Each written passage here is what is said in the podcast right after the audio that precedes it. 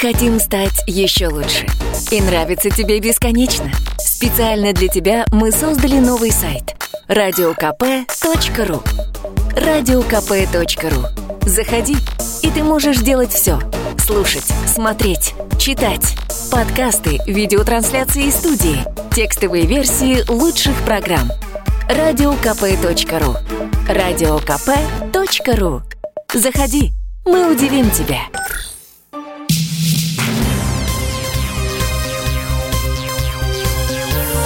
Темы дня. Студии Елена Фонина. Скандально известный журналист Аркадий Бабченко покинул Украину. Об этом заявил Евгений Киселев в программе «Кисельные берега» на YouTube.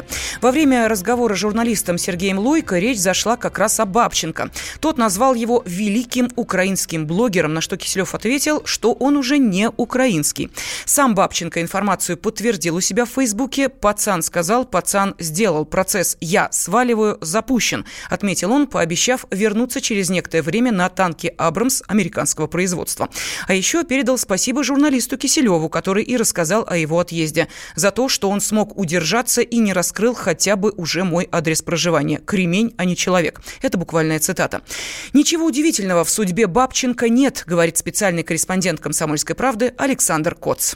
Сегодня Аркадий Бабченко признал, что он уехал из Украины, и самое смешное, наверное, в этом его интернет-признании то, что в Киев он все-таки хочет вернуться, но хочет вернуться так же, как и в Москву, на танке «Абрамс». В общем, некий дуализм в голове у Бабченко, который то в Москву хочет на Красную площадь ехать на танке, то в Киев. Ну, на самом деле, ничего удивительного в судьбе этого человека нет. Он э, ищет э, там, где потеплее, видимо, через своих подписчиков скопился достаточную сумму, чтобы уехать в Европу. Говорят, он а, сел э, в Норвегии, по крайней мере, на некоторое время назад он интересовался процедурой получения статуса политического беженца именно в этой стране. И теперь, очевидно, на деньги своих э, подписчиков, а я напомню, что Аркадий Бабченко последние несколько лет нигде не работает и кормится только на донатах, будет поливать грязью России теперь со скандинавского полуострова.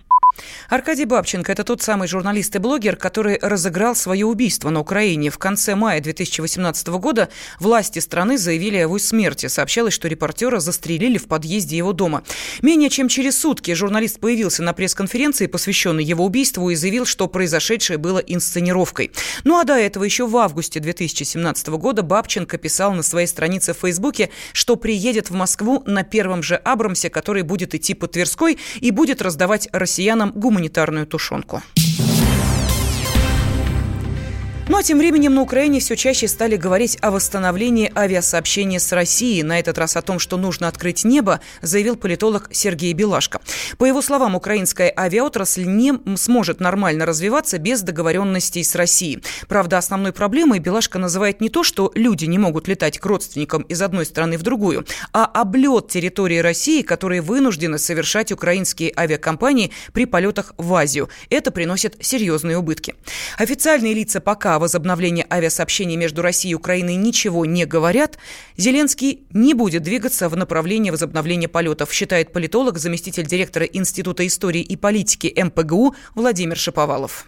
Конечно, Украина заинтересована в том, чтобы восстановить э, те виды транспортного взаимодействия с Россией, и авиационное сообщение, и в том числе использование неба взаимное, и железнодорожное сообщение, и э, трубопроводные вопросы. Это тоже транспорт, кстати. А почему она заинтересована? Потому что она несет очень серьезные убытки. И то, что касается авиационного сообщения, например, Россия самая крупная страна территориально, и, следовательно, огромное количество рейсов, которые происходят происходят в мире, они идут через территорию России. Следовательно, не использование этой территории, а Украина сейчас не может использовать, обходится украинской казне в очень существенные убытки. И здесь, конечно, для Зеленского было бы выгодно восстановить эти отношения, тем самым укрепить экономику Украины и, собственно, решить в том числе и гуманитарные вопросы. Уверен, что эти, э, это вызвало бы позитивную реакцию у граждан Украины. Но в настоящий момент на Зеленского оказывается колоссальное давление со стороны националистов, его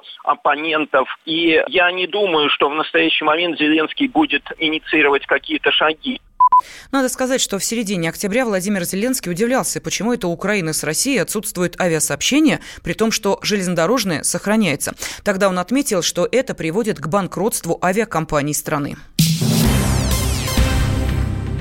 Дональд Трамп сообщил СМИ, что ждет визита президента Украины Владимира Зеленского. По его словам, он хотел бы, чтобы встреча состоялась уже скоро в Белом доме. Как отметил президент США, его украинский коллега приглашение примет. При этом прессе стало известно, что американский лидер испытывал, цитата, «неукротимую ненависть к Украине».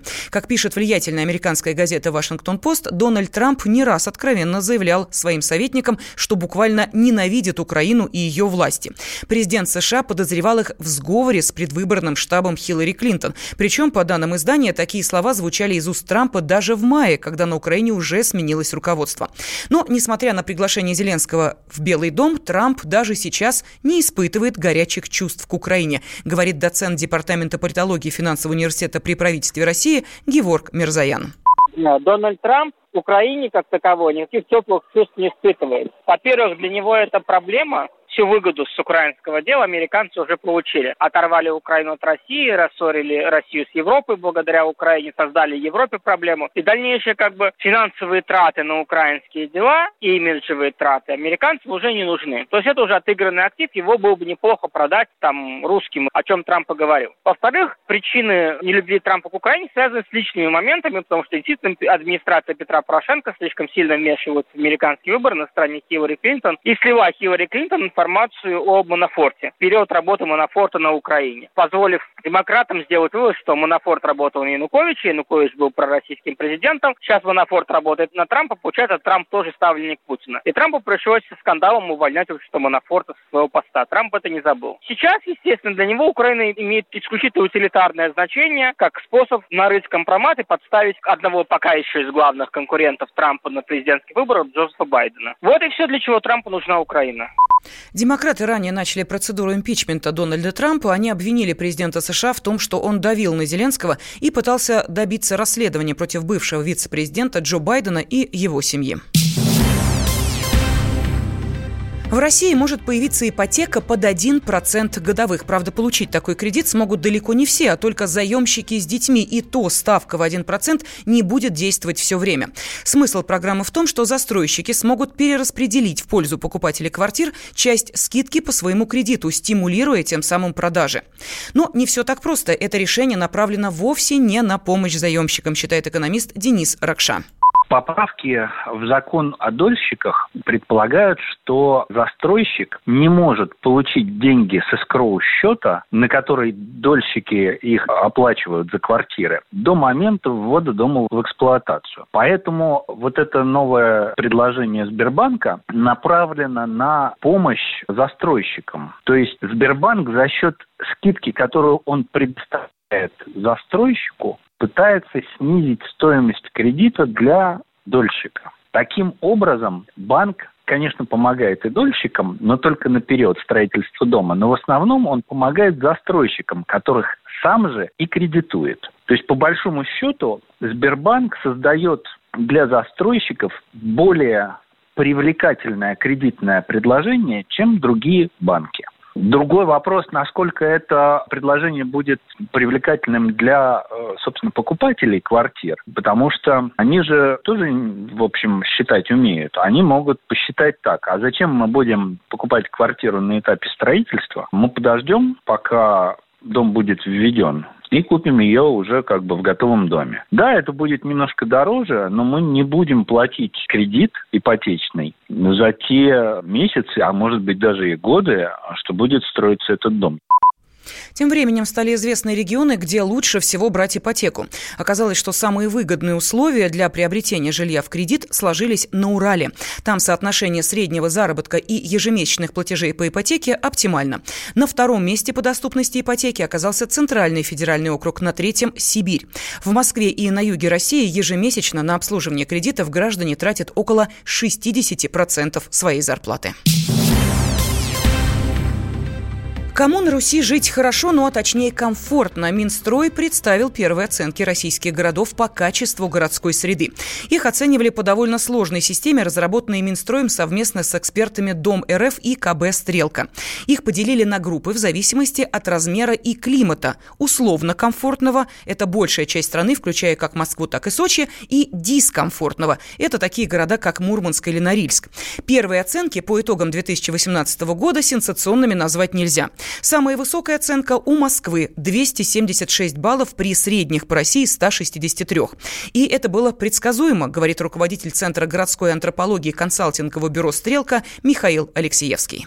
Самое простое объяснение, потому что у Москвы несопоставимый бюджет с э, другими городами. Поэтому, конечно, возможности по развитию городской среды у нее несопоставимы с э, там, не только с небольшим якутским городком, но даже и довольно крупными городами, областными центрами. Ни один город не может себе позволить э, такие решения, которые может себе позволить Москва и в области транспортного строительства, и в области благоустройства общественных пространств.